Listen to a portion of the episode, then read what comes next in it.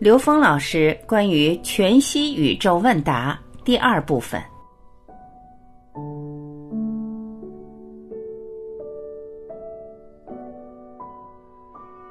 第四个问题，有人问刘峰老师：“古人言大学之道在明明德。”刘峰老师说过，德是从零维到 n 减一维。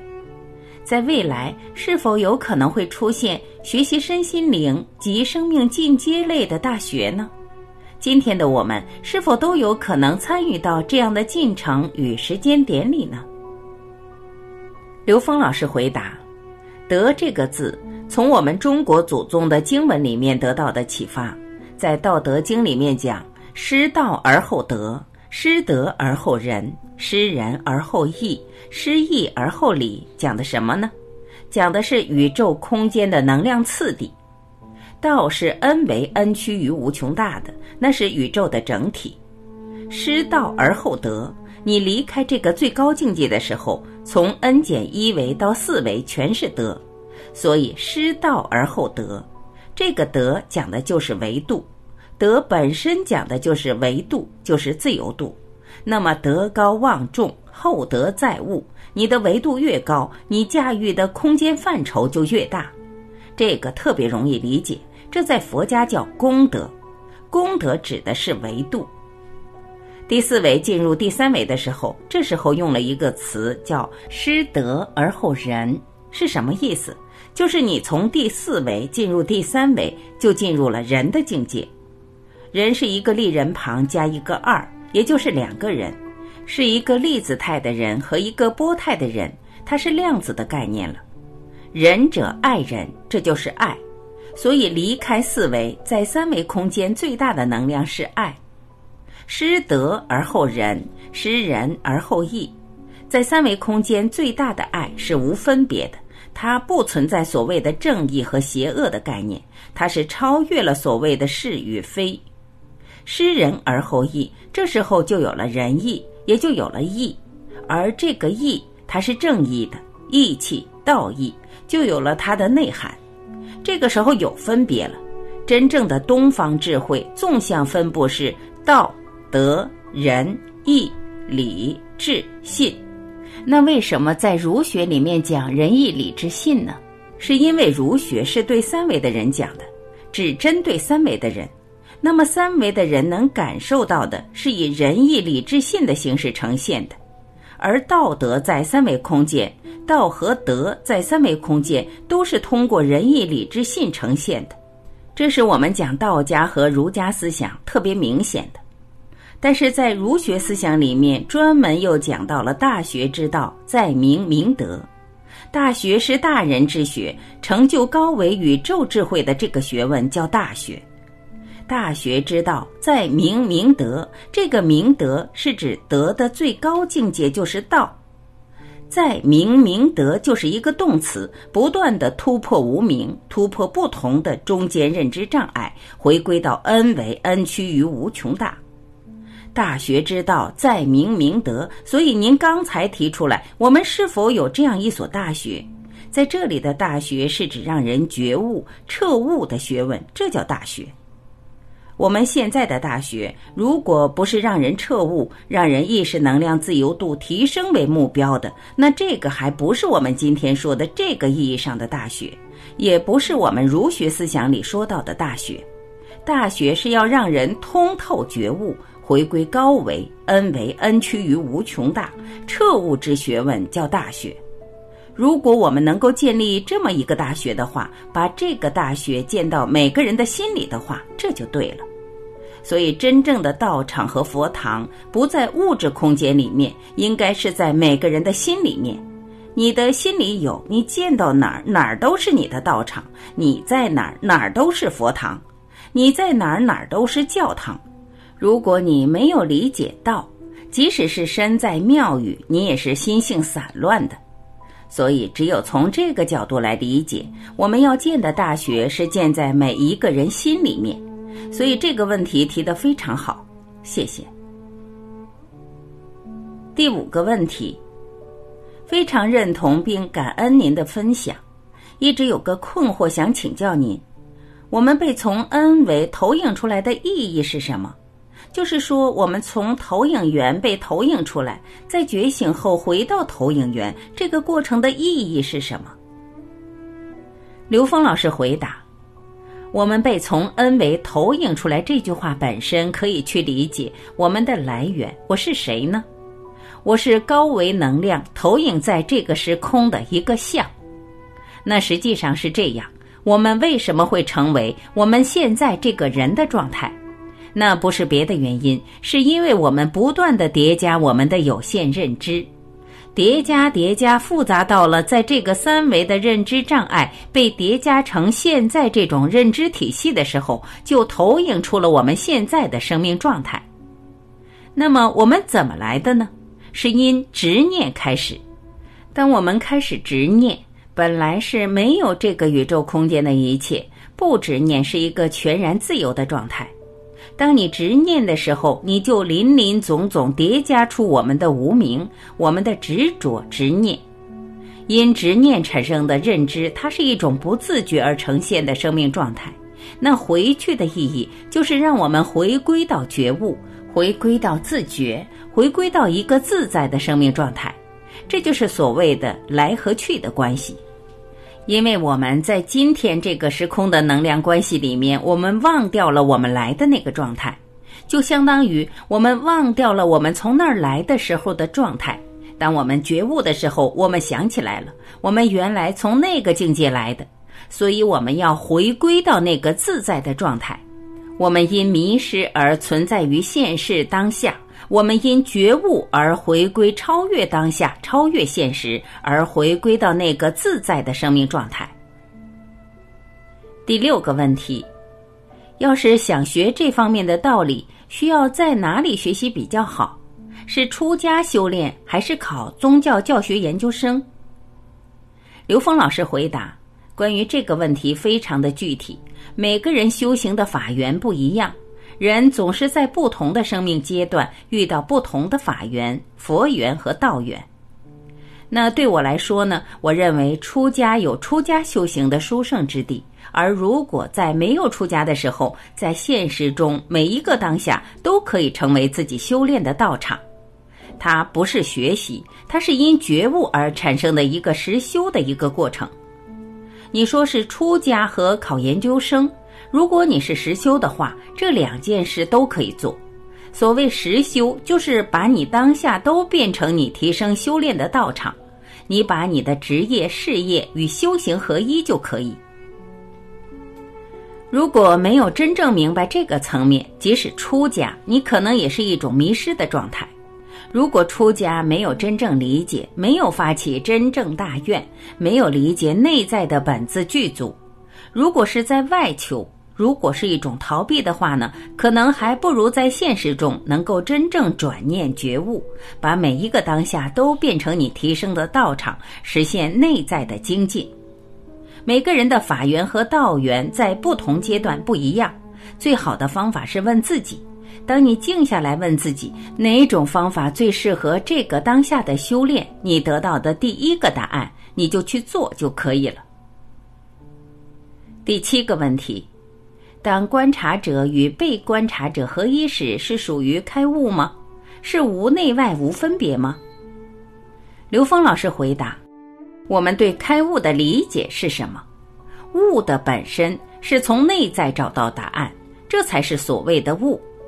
当你知道内在是投影源，外在是投影的像的时候，你的像和内在合一的时候，这是一个相对的开悟，是对的。确实是这么回事。我们讲的真正的开悟，它是彻悟，是你的投影源和所有的相一体了。这时候就回归到 n 为 n 趋于无穷大和零为合一。那这个合一是我们宇宙中一切的投影源合一，那个地方叫彻悟。那么开悟是有次第的，你从三维突破三维，你可能就是一次开悟。那么你在突破不同维度，都有不同次第上的开悟。真正达到究竟的这种通达，也是一个相对的概念。我们讲的，不管你说出来的话是什么，有内有外，有高有低，有维度有投影，这些全是借用的。大家注意，它是借用的逻辑，借用的语境，它不是究竟。这个借用的工具，你要说其实无内无外，无高无低，无觉无物都可以。因为什么呢？因为这是借用的语言，只是我们每个人通过这些语言去领悟，你从中领悟到的东西是关键，你悟出来的是有意义的。而所有借用的语言，你瞬间可以全盘否定它，都是可以的。因为什么呢？因为说出来的就不是了，这叫言语断道。释迦牟尼佛说了一辈子，最后他说：“谁说讲的人是佛，谁是谤佛。讲出来的不过就是道理，道理不是道，就相当于说物理不是物一样。所以，我们为什么一开始专门强调？”我们拥有的知识足够悟道的，不需要在这个知识层面去扩充，去让我们悟道。但是我们要借用于语言的表达，借用的目的就像指月的手。你如果把那个指月的手当成了月亮的话，那你就等于是你迷在这件事上了，就是迷信了。你要知道，他只是借用了这么一个工具，让你去理解。这时候，你对所谓内外也好、高低也好、高维与投影也好，它不过是一个借用的描述而已。真理的本身是无相的，是不需要描述的。第八个问题：起心动念正弦波会生灭吗？为何说菩萨为因？请释疑。刘峰老师回答：“菩萨为因这句话非常重要。”首先，我们了解一下什么是因果。我们知道，在三维空间里面有一个物理定律，叫作用力与反作用力。所谓作用力与反作用力，大小相等，方向相反，作用于同一世界。所以，这个作用力告诉我们：有作用力必有反作用力，有因必有果，阴阳是一个共存的状态。所以，当你有了这个作用力，反作用力就在存在。但是，到了我们更高的维度，从第四维看，这个因果就变成了什么呢？这个作用力和反作用力变成了大小相等、方向相反，不一定作用于同一时间。为什么呢？因为第四维时间是变量。这就告诉我们，有前因必有后果。任何事情只要造了前因，它一定会呈现出后面的果报来。这就是因果律。在更大的空间里面，与在三维空间的作用力、反作用力的属性相等，所以有因必有果。那为什么说菩萨为因呢？因为什么呢？一般不觉悟的人。他只是在果报来临的时候产生恐惧、产生纠结、产生痛苦；灾难来临的时候，他会想：为什么是我？为什么这么不公平？但他没有想到，其实所有的发生都有它的前因，都有他曾经有过这样的能量纠结，呈现过这种情况，所以因果之间是对应的。那个不懂因果的人，就会对面临的所有事情产生这样的困惑和痛苦和纠结。当你产生痛苦，你的生命能量会急剧下降，你当下就会痛苦、恐惧、纠缠。可是，当你知道这个因果的时候，了悟因果的人对这件事不是这么想的。任何事情的发生，再大的灾难，他会想：我又还了一大笔债。你想一个人，我突然还了一大笔债，它是一种释怀，是一种轻松，这就是一种很重要的心法。所以，真正了解这件事情的菩萨，他就知道我在现实遇到的所有的灾难、所有的不顺利，都是一个果报。这件事情只是在提醒我，千万不要再去造因了，因为我造的所有的业、造的所有的因，迟早都会出现果报的。如果不想生活在一种因果关系的轮回和这种纠缠里面的话，那最好的方法就是让我清静下来，不要去造因。菩萨是一个觉悟了的生命，这是他对自己生命的一种要求。当然，还有一个层面，因果是一个横向能量关系，另一种能量关系是因缘能量关系，投影源里面的缘，因缘是因投影原理而发生投影的像。这就更究竟的让我们知道，我们必须不断的去颠覆自己投影原理的认知障碍，才能让我们的生命回归更自由的空间。所以，因缘和因果，一个是纵向，一个是横向能量关系。横向能量关系化解，让我们摆脱能量的纠缠，让我们有机缘提升到更高的维度。而纵向的能量关联会让我们去把我们内在的障碍去突破，让我们持续内在提升，达到内在的精进。因缘因果，真正的菩萨他是了解世界存在的因缘关系和因果关系的。他首先不造因，这是第一；第二，他能从因缘关系里的因去颠覆里面那个因。真正的通过灭度内在众生而获得内在的大自在，这就是地藏菩萨说“地狱不空，誓不成佛”。因为什么呢？因为他知道，只要外面有一个鬼，就说明自己内在还有一个鬼；只要他自己内在还有一个鬼，他就不是佛，非常的科学。佛教智慧里面把这个次第说得很清楚：烦恼即菩提。就是我们面对遇到的所有烦恼，都是我们得智慧的机缘。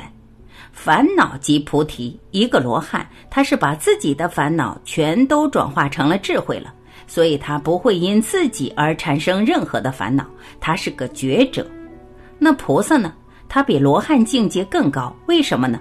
因为他了知宇宙空间的一切，这都是自己内在的认知造成的。所以他是把别人的烦恼也当成自己的烦恼去解，别人的烦恼成了他得智慧的因了。这样的话，他比罗汉多了无穷多倍得智慧的因，因为他确实知道他所见一切的投影源全在自己这儿，他不会执着在外面去试图改变任何外相，他实际是因改变自己而达到对外部整个世界的改变。他对于存在的一切承担百分之百的责任，这就是所谓地狱不空，誓不成佛。当他能够把自己的内在众生全部灭度的时候，这个时候觉醒圆满，它投影出来的世界就是个圆满的世界，这叫佛看众生皆是佛。所以呢，借这个问题，让我们把它延伸，对整个宇宙智慧之间的内在关系和内外关系有了一个了解的时候，我们才知道，创生一切的是我们自己的认知，是我们自己的认知创生的，颠覆认知，因为所有认知都是障碍，所以颠覆认知就是在提升。第九个问题。请问，N 为投影源是有意识的还是无意识的？刘峰老师回答：实际上，我们用有意识和无意识来表达 N 为，后面要加一个 N 趋于无穷大，这样来表达。实际当 N 趋于无穷大的时候，我们只用一个词来表达，既不用有意识，也不用无意识，它叫超意识。因为所有的意识存在都是能量波，都是能量波对能量波的执着产生执念，它产生了意识。而当没有这部分的时候，它超越所有的这些意识存在，它才更符合这个宇宙空间能量存在本质的逻辑关系。它本身是超意识，即在当下存在一切的意识，同时又超越一切对一切意识的执着，这叫超意识。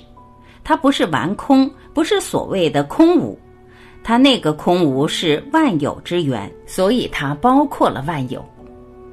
超意识是超越了所有的存在，也包含了所有的意识存在。它不是超越了就没有了，它的境界决定了它包容一切，它就是我们说的涅盘寂静，与神同在，天人合一恩为恩趋于无穷大的境界。